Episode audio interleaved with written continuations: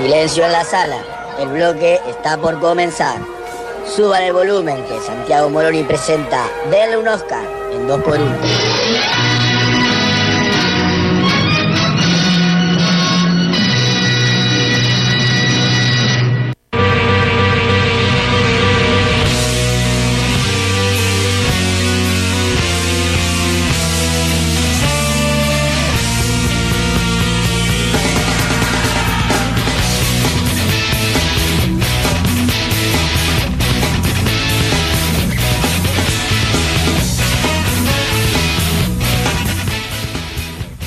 A 30 ya clavadita nomás y damos origen, damos inicio, no origen, inicio a una nueva columna de Denle un Oscar de la mano del Capitán Morón. Esos bigotitos que tanto sí. saben un decir. día, un día especial hoy, ¿eh? martes. ¿Por qué? Y porque el jueves no vengo. Ah, es verdad, es, es, es habitual de los jueves. Claro, Estamos saliendo claro. en vivo para los oyentes que estén eh, enganchados en el dial, en el 145. Si quieren ver esos bigotes que tanto saben de cine en vivo y en directo, métanse en Instagram, arroba 2x1 radio. Eh, estamos haciendo un vivo desde ahí, lo enganchan y, bueno, va a llegar, en realidad sale más rápido por radio, ¿no? Pero No, no sé. Ahí saludamos a Ignacio Isabel, que se acaba de se sumar. acaba de sumar, buenísimo. Sí, vamos, eh, recién estamos arrancando, eh, Ignacio, vamos a hablar eh, un poquito de cine hoy, eh, que es martes, pero no importa, eh. No Cambi- importa. Hemos hecho un enroque, bueno, sí, hoy- hoy hemos también. hecho un enroque. ¿Y qué tiene? ¿Y qué tiene? Sí, sí, sí, es lo Aparte, mismo. a la gente le gusta. Sí, Bueno, bueno, bueno, bien. Bueno. qué estructurado. Sí, qué dale, estructurado dale, son. eh, rompamos un poquito. Hortiva. Rompamos un poquito. Bueno, ¿y de qué vamos a hablar hoy? ¿De qué? De James Dean. Ajá.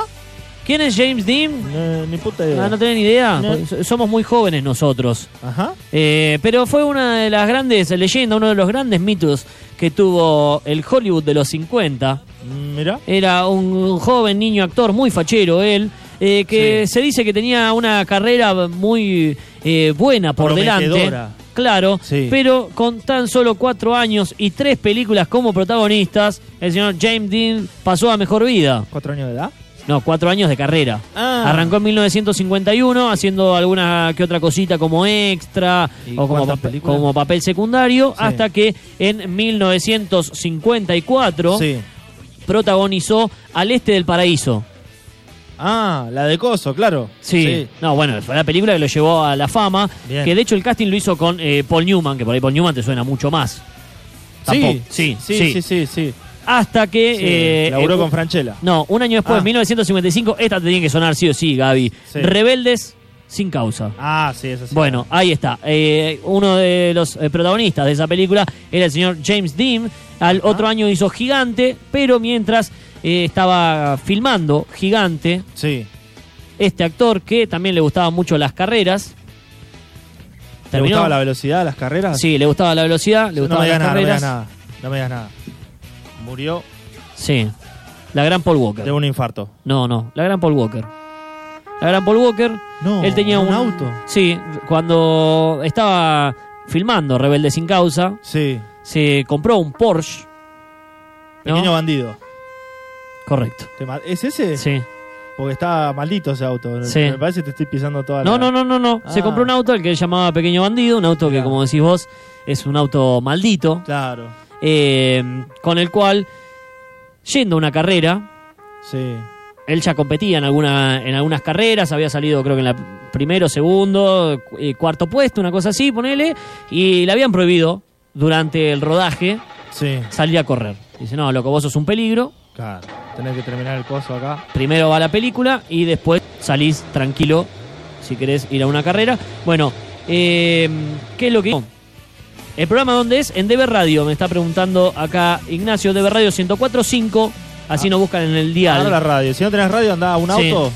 Tomate un taxi y decirle al tachero, eh, ponga la 1045, por favor, señor chofer. Sí. ¿A dónde vamos? A DB Radio. Claro, perdón, me distraje porque la gente nos está preguntando cosas en arroba 2x1 radio, que es nuestro Instagram, donde estamos haciendo un Instagram Live. Eh, pero sigamos con la historia de James Dean, con la muerte en realidad de. James Dean, Oh. porque eh, terminó bar gigante, dijo, chao, aprovecho y me voy a una carrera.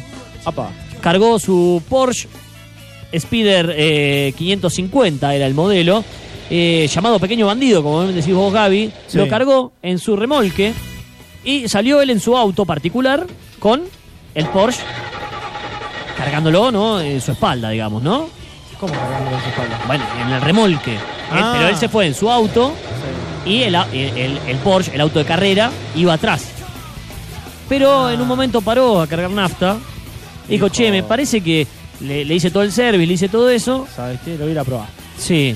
Eh, hay que hay que asentarlo el auto, ¿eh? Hay que hay que pisarlo un poquito. Hicimos los pistones nuevos, los aros nuevos. Claro, hay que ¿Eh? pisarlo un poquito para ver cómo llega la carrera, no vaya a ser que Hicimos los cuatro tanques, me desayune en la carrera que anda todo mal. Bueno, así es que salió él por la ruta, por lo que le quedaba de camino, hasta que en un cruce se cruzó con una Ford, que nunca lo vio venir, manejada por un estudiante, y se lo llevó puesto de lleno ¿Cómo? eh, produciéndole una muerte instantánea, dicen algunos, otros después salió hace poco un documental que dicen que así, dicen que no fue tan así, pero se quebró, lo cierto es que en el accidente se quebró el cuello Uh. y falleció. Algunos dicen que salió despedido del auto, rebotó contra el parabrisas del Ford y se volvió a sentar en el asiento del acompañante, otros dicen no, que se murió en el lugar donde estaba. Va, pero se murió. Sí, ¿y por qué decimos que es un auto maldito? Bueno, porque Sí. ese auto después eh, terminó pisando a otra persona en un taller mecánico. Se lo llevaron para repararlo todo y se les cayó el auto y, apl- y aplastó a, otro de sus dueños. No. Sí, sí, por eso dicen que Pequeño Bandido es un auto maldito. Pero volvamos con eh, James Dean. Pará, porque hay otra anécdota más.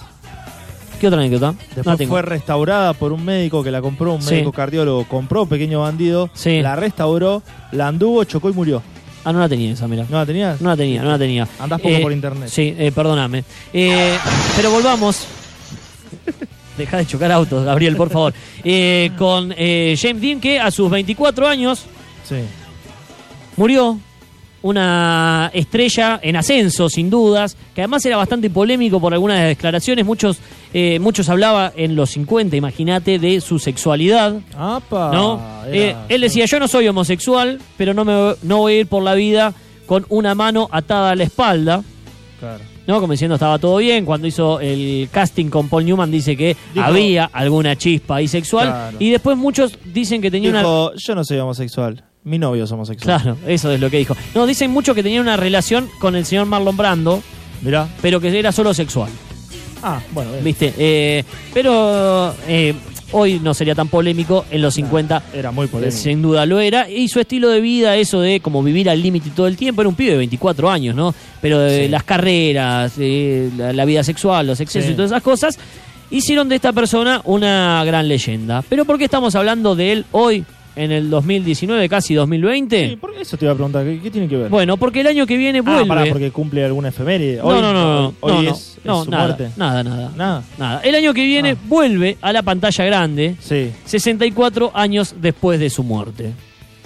Iba- ¿Cómo vuelve? Claro, se vuelve a la pantalla grande después de 64 años de su muerte. Vos mirás, bueno, serán por los 65 Ah, años. No, claro, no, le hacen una peli No. al chabón. No, no es, no es ni siquiera por lo. Viste que ¿Quién, yo quién te dije quién que. actúa? ¿Quién hace de él? Él. Actúa él. Ah, ¿cómo va a actuar él si se actúa él. murió? Claro, no, no, no es ni ningún estreno, ni remasterizar una película, ni nada. Sino que Van a- tampoco. Van a, abrir el cajón. No, no, no. es una película completamente nueva. Se trata de Finding Jack, una película que habla sobre la guerra de Vietnam y el abandono de los perros militares una vez que terminó la guerra. Sí. Bueno, quedaron ahí eh, 10.000 perros. En y, Vietnam. Sí. Y eh, uno de los protagonistas de esta película es ni más ni menos que James Dean. ¿Vivo? Preguntará Susana. Claro, no. ¿vivo? Vivo no. O ni, en realidad. Porque va a ser reconstruido digitalmente. No. Sí, esta no es la primera vez, obviamente, que aparecen eh, actores muertos en películas. No, no, de hecho vimos cómo terminó Paul Walker en Rap- Rápido y, Claro, y Furiocho. ¿En la 8 fue? el, No, en la 7. en la 7. Eh, cómo terminó él la, la película. Él Sí. no, en realidad lo usaron al hermano como maqueta. Lo usaron el hermano de modelo y eh, utilizaron la cara de Paul Walker, claro. Sí. Bueno, eso es algo que, por ejemplo, en 1957 ya Sí. Ed Wood promocionaba su película Plan 9 del espacio exterior como Sí. la última oportunidad de ver a Bela Lugosi en la pantalla grande. ¿Por qué? Porque Bela Lugosi se había muerto durante el rodaje de esa película.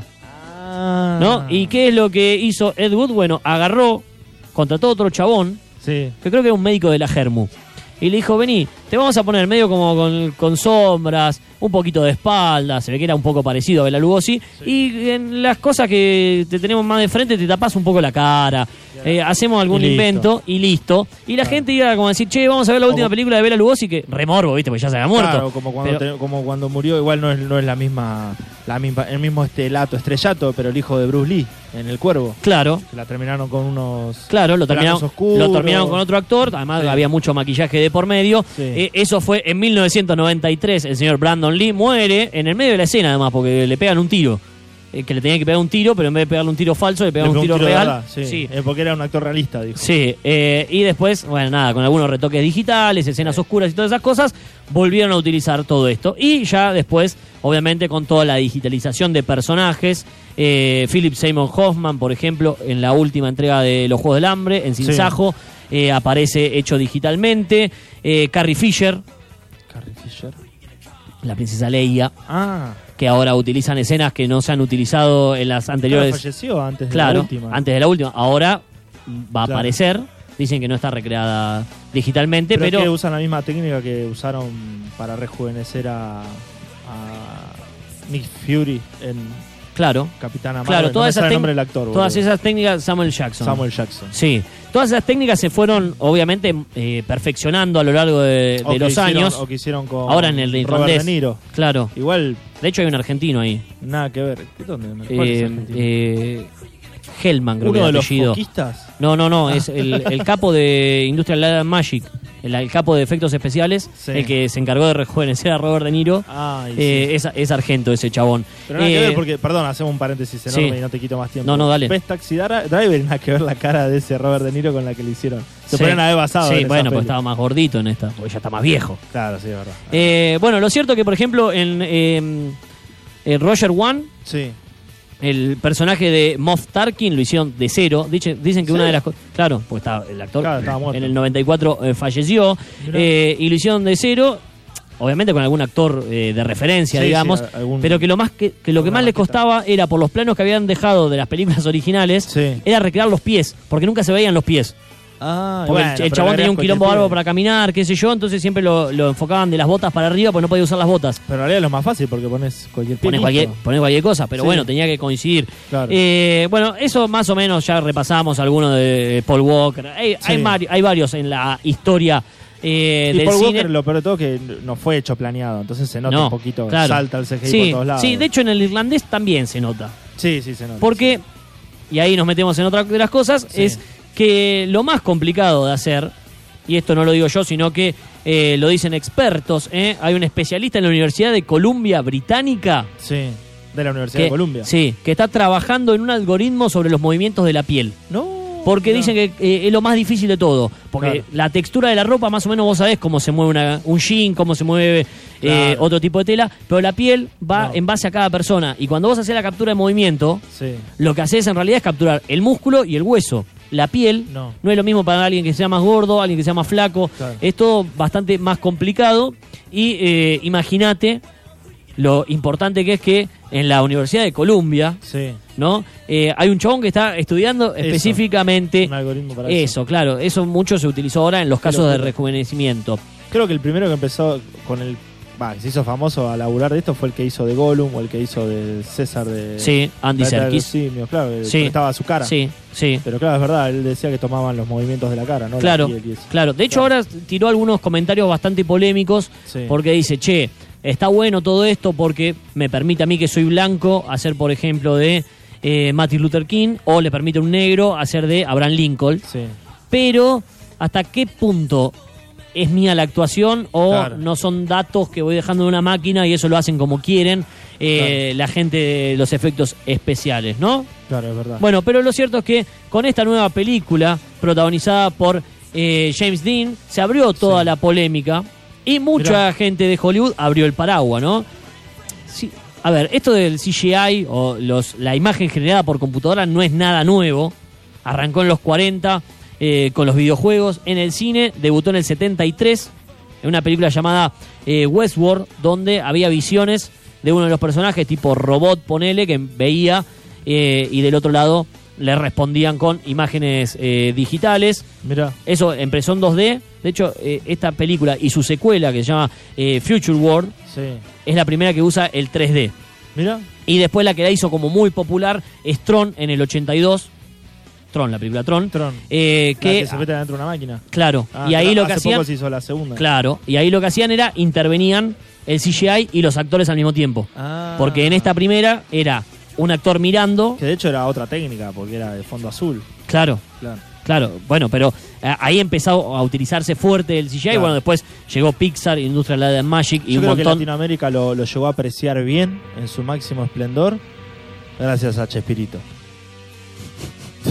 Con eso. Ey, era bueno el de Chespirito. Esos Pasa que vos- CGI eran, vos- no vos eran lo- CGI, eran CGI. Vos lo ves hoy y decís, che, recontra trucho. No, pero bueno, en su época era. pero en su época era bueno. La. Bueno, pero volvamos al caso de eh, James Dean y me quiero meter acá en la principal polémica, ¿Por que qué? es el tema legal. ¿Qué es lo que pasa? ¿No? Porque Claro, ¿A quién le pagás? estamos reviviendo una persona muerta Ajá. y en los casos que estuvimos hablando hoy, Sí. Que No. ya pasaron muchos años, o sea, no, ya no, pero se le pagan los claro, derechos a en los casos que estuvimos hablando hoy, como eh, Paul Walker, Sí. eh, la gente esa había firmado para hacer esa película. Ahora, en el medio murió, pero había Claro. dado su consentimiento a no aparecer en esa película. Sí, Ahora estamos hablando de un tipo que murió mucho antes de que salga la idea de hacerse sí. eh, esta, esta película. No, si no, si no erro en lo que digo y espero si hay un abogado que lo aclare, No. si pasa cierto tiempo ya no, creo que son 40, 50 años, Sí, ya sí. se hace cargo. Por ahí va la cosa. Si Ah. bien hay derechos de imagen que todavía le pertenecen a la familia y esto Claro, está la arreglado, está arreglado con la familia, ¿no? Que Sí. dio el visto bueno para que aparezca en esta película. Sí. Eh, legalmente hay como un gris, hay una Ah. especie de vacío. ¿Cuánto, California cuánto pasó de la muerte? 60 y pico de años. 64. Claro, ya está, no está libre Claro, de derecho. California Sí. eh, fue una de las primeras, eh, uno de los primeros estados Sí. en tener una ley. Surgió en 1984 gracias al sindicato de actores que consiguió que se aprobara esta ley para que los re- regule los derechos póstumos ¿no? de los actores. Primero Claro. fue por 50 años y después Sí. lo consiguieron extender a 70. Ah, entró justito. entonces. Pero una vez que terminan esos 70 años, Es de todos. es como lo- los clásicos, ¿viste? Que vos podés agarrar lo- Claro. Las obras literarias y llevarlas al cine y Sí. no tenés que pagar derechos de nada. nadie. Bueno, quedan ahí como medio en el limbo. Para, vos me estás diciendo que Disney no es dueña de la Cenicienta, de Blancanieves, la Sirenita. Sí de sus películas, pero no de los derechos. Por eso Ah. hay tantos de, de- de todo eso. Bueno, eso se conoce como California Celebrities Right Act. California Celebrity Right Art. Sí, se llama el artículo de las celebridades, digamos, Sí. de- del derecho a las celebridades, pero incluye nada más que actores que se murieron en California. Ah, Está bien, estamos hablando del radicado- estado, Sí, donde está del Hollywood. estado donde está Hollywood, pero eh, hay muchos que no. Hay Claro. muchos que por ahí estaban No, de viaje, murieron y cagaron, listo, ¿entendés? Bueno, Frank Sinatra no entra ahí. Claro. El neoyorquino. Entonces ahí después va mucho caso por caso, qué es lo que pasa. Ah.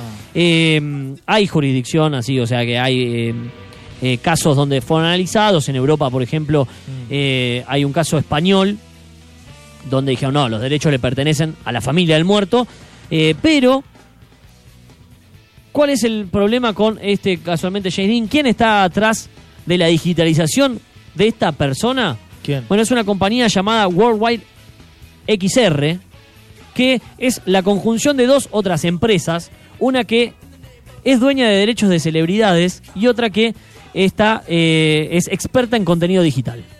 Entonces ahí se abre una pregunta a futuro, que no tengo la respuesta, obviamente, pero esta compañía, Worldwide XR, tiene el derecho de más de 400 estrellas, entre las que se incluye, incluye por ejemplo, Chuck Berry, Burt Reynolds, el señor Elvis Presley. Entonces todas esas personas podrían reaparecer en películas.